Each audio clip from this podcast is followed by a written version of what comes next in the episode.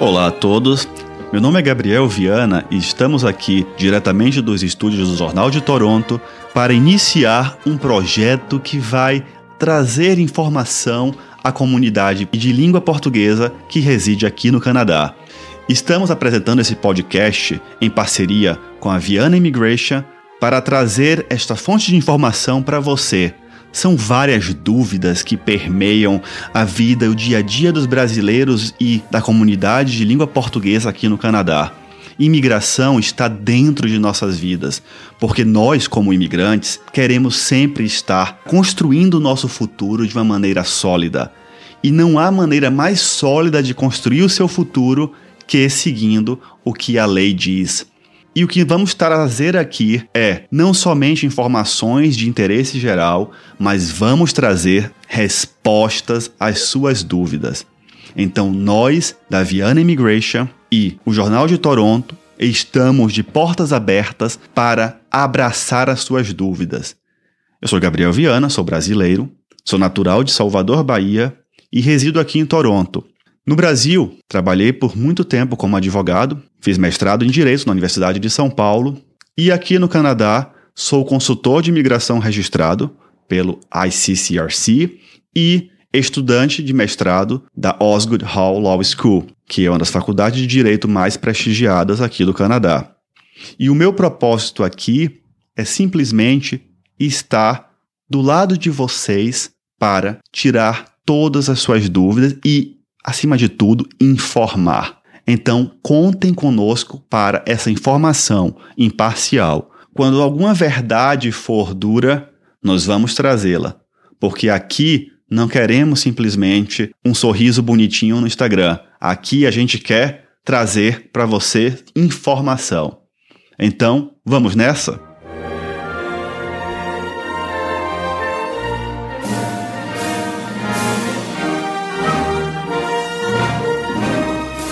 Nesse primeiro episódio, vamos falar, de forma geral, de algumas possibilidades e algumas dúvidas que permeiam a comunidade que está aqui indocumentada. Esse é um dos temas mais desejados e que intrigam mais os brasileiros que moram aqui no Canadá. Por quê? Porque imigração não é seguir uma receita de bolo. Imigração é lidar com vidas de pessoas, é lidar com o futuro e é lidar com sonhos de famílias que vieram para cá, que às vezes deixaram tudo que tinham no Brasil ou em seu país de origem para refazer sua vida neste país. Muitos estão aqui indocumentados. Primeiramente, o termo ilegal não é um termo que se deve ser usado porque imigrar, tentar algo melhor para sua família não significa que é algo ilegal. Bem, e como eu posso me regularizar aqui no Canadá? Como é que você, brasileiro ou brasileira que está aqui no Canadá, pode fazer para se regularizar e poder seguir sua vida aqui com toda a documentação, com tudo certinho? Há vários caminhos, há várias possibilidades. Muitos vêm para cá através do famoso caminho do visto de estudante. Você estuda, passa um tempo no college e a partir desse período no college você aplica para algo chamado PGWP, que é um visto de trabalho para pós-graduados, para quem terminou de se graduar e a partir disso seguir por algum programa, seja o Canadian Experience, seja o Express Entry, seja alguns programas provinciais. Há várias possibilidades. Esse caminho é um caminho que não é barato, é um caminho que é custoso e leva tempo, mas é um caminho relativamente uh, seguro. Por quê? Porque é algo que o Canadá quer. O Canadá estimula estudantes internacionais. O Canadá estimula estudantes que vão contribuir para o mercado de trabalho deste país. Então, será que o caminho do Student Permit é o melhor caminho para mim? Não sei. Não é uma receita de bolo, como eu disse antes. Cada caso é um caso e a gente tem que ver quais são suas intenções, quais são seus planos, quais são as suas necessidades. Um caminho possível também, que acredito que boa parte da comunidade brasileira que aqui reside já deve ter ouvido falar, é o caminho do humanitário e compaixão. O que é esse processo? É um processo de pedir como se fosse uma clemência ao governo canadense para lhe garantir a residência permanente. Mas por quê? Primeiramente, a gente tem que colocar na cabeça que esse procedimento é um procedimento de último caso, last resort. Muita gente por aí tem banalizado esse procedimento, tratando como se fosse, vamos pensar, uma pessoa está no Canadá indocumentada e vamos aplicar para humanitário. Não é bem assim. Quando a gente vai aplicar para humanitário, e isso eu vou falar num podcast futuro, a gente tem que mostrar ao oficial de imigração o porquê eu estou aplicando, o porquê o governo canadense deve lhe dar clemência em relação a isso. Não é algo simples. Então, pode não ser aplicado a todos os casos. Pelo contrário, é algo que se aplica a uma exceção.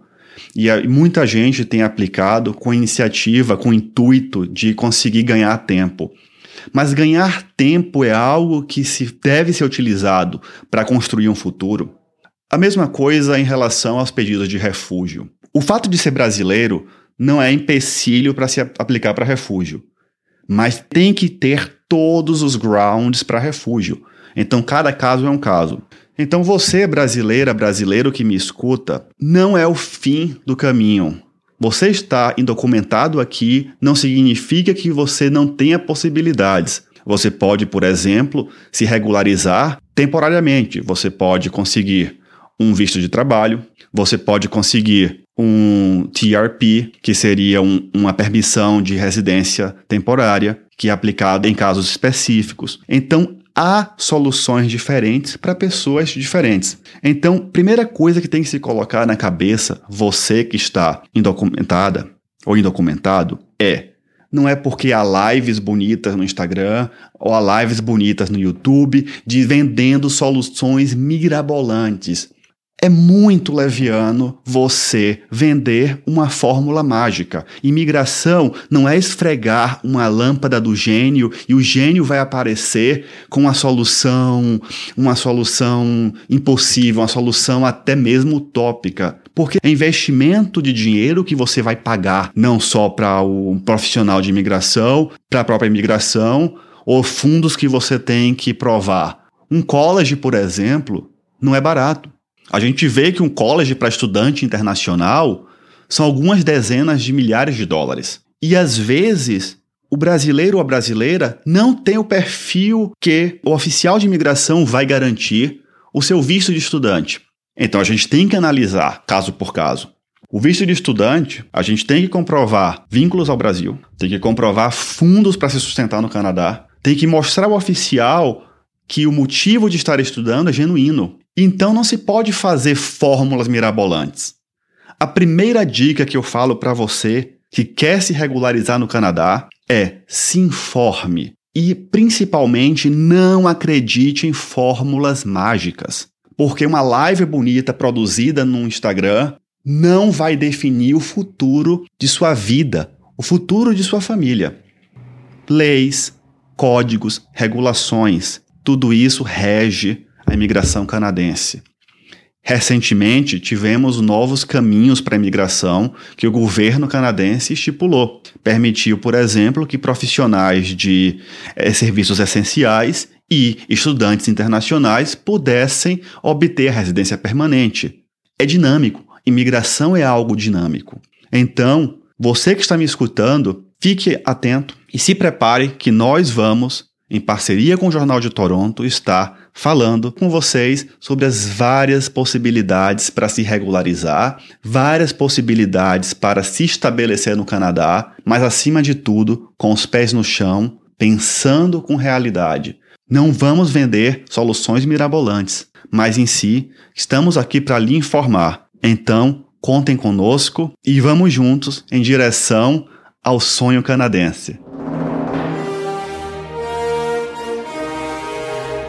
Uma das coisas mais importantes quando estamos falando de imigração é, se for buscar um profissional, busque um profissional que esteja credenciado para prestar esse serviço. Eu vou falar posteriormente um pouco sobre a diferença das diversas categorias profissionais que lidam com imigração aqui no Canadá. Mas é muito importante que o profissional que esteja lidando com o seu caso seja uma pessoa que esteja credenciada e não somente credenciada, mas uma pessoa que tenha o know-how. Então, é muito importante que a gente tenha essa informação. Então, pessoal, fiquem atentos que o próximo podcast está em breve saindo do forno e estaremos aqui para falar sobre trabalho. Vamos trazer este podcast inédito e tirar as principais dúvidas relacionadas a como trabalhar aqui no Canadá.